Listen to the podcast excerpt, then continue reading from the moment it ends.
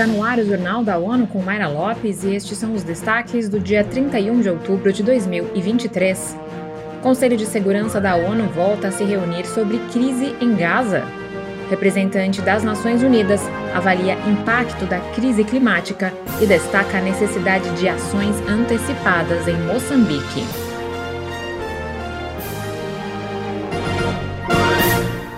Conselho de Segurança se reuniu em uma sessão de emergência nesta segunda-feira para voltar a debater a crise no Oriente Médio.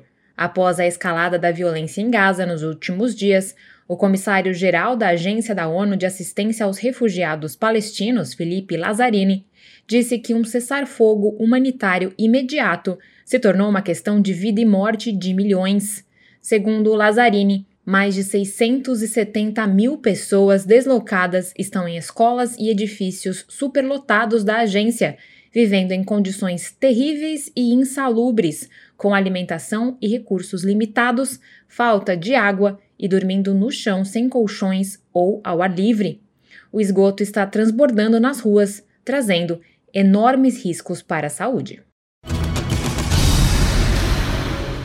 O aumento da violência em Porto Príncipe, capital do Haiti desde agosto de 2023, expulsou cerca de 40 mil pessoas de suas casas em vários bairros da cidade, agravando uma crise humanitária na qual quase metade do país enfrenta níveis agudos de insegurança alimentar.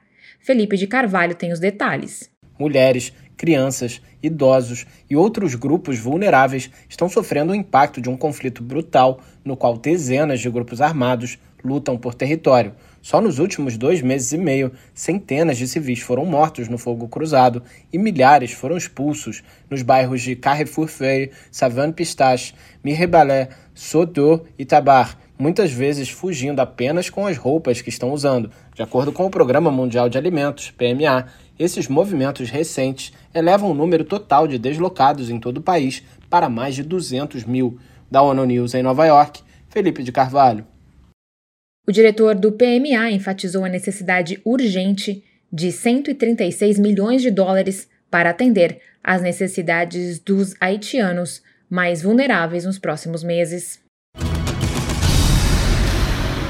A secretária adjunta para Assuntos Humanitários está em Moçambique para avaliar o impacto da crise climática e os progressos alcançados pelo país.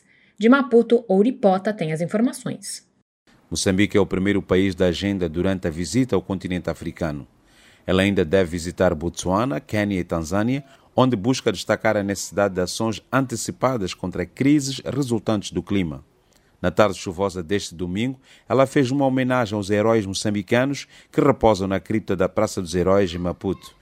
Na capital, a secretária-geral e coordenadora adjunta do Escritório da ONU para Assuntos Humanitários agradeceu e reconheceu o esforço do governo moçambicano, parceiros humanitários e a população pelo trabalho árduo, em particular na região norte do país. To thank the government of Mozambique, humanitarian partners, Mozambicans for all the hard work that they are doing to save lives. De Maputo para ONU News, A ONU aponta que a África possui 27 dos 40 países mais vulneráveis às mudanças climáticas, mas o continente recebe apenas uma fração do financiamento destinado a ajudar as comunidades vulneráveis na adaptação. Neste 31 de outubro, as Nações Unidas celebram o Dia Mundial das Cidades. Segundo o secretário-geral da ONU, Antônio Guterres, a ocasião convida à reflexão sobre o papel essencial que as zonas urbanas desempenham no desenvolvimento sustentável. Vamos ouvir Ana Paula Loureiro. Para o chefe da ONU, as cidades são os motores de crescimento da economia e inovação, desempenhando um papel fundamental na concretização da Agenda 2030 e dos Objetivos de Desenvolvimento Sustentável. Para Guterres, no momento em que a procura por infraestruturas sólidas, habitação acessível, transporte eficiente e serviços sociais de qualidade é cada vez maior, as autoridades locais enfrentam desafios com a falta de apoio e recursos. Antônio Guterres destaca que governos, organizações internacionais, setor privado e sociedade civil devem unir esforços para mobilizar financiamento destinado a criar cidades resilientes e sustentáveis. Da ONU News em Nova York, Ana Paula Loureiro. No Dia Mundial das Cidades, a ONU pede pela renovação do compromisso em transformar as áreas urbanas não apenas em motores de crescimento econômico, mas também em modelos de sustentabilidade, resiliência e prosperidade para todas as pessoas. Confira mais detalhes sobre essas e outras notícias no site da ONU News Português e nas nossas redes sociais.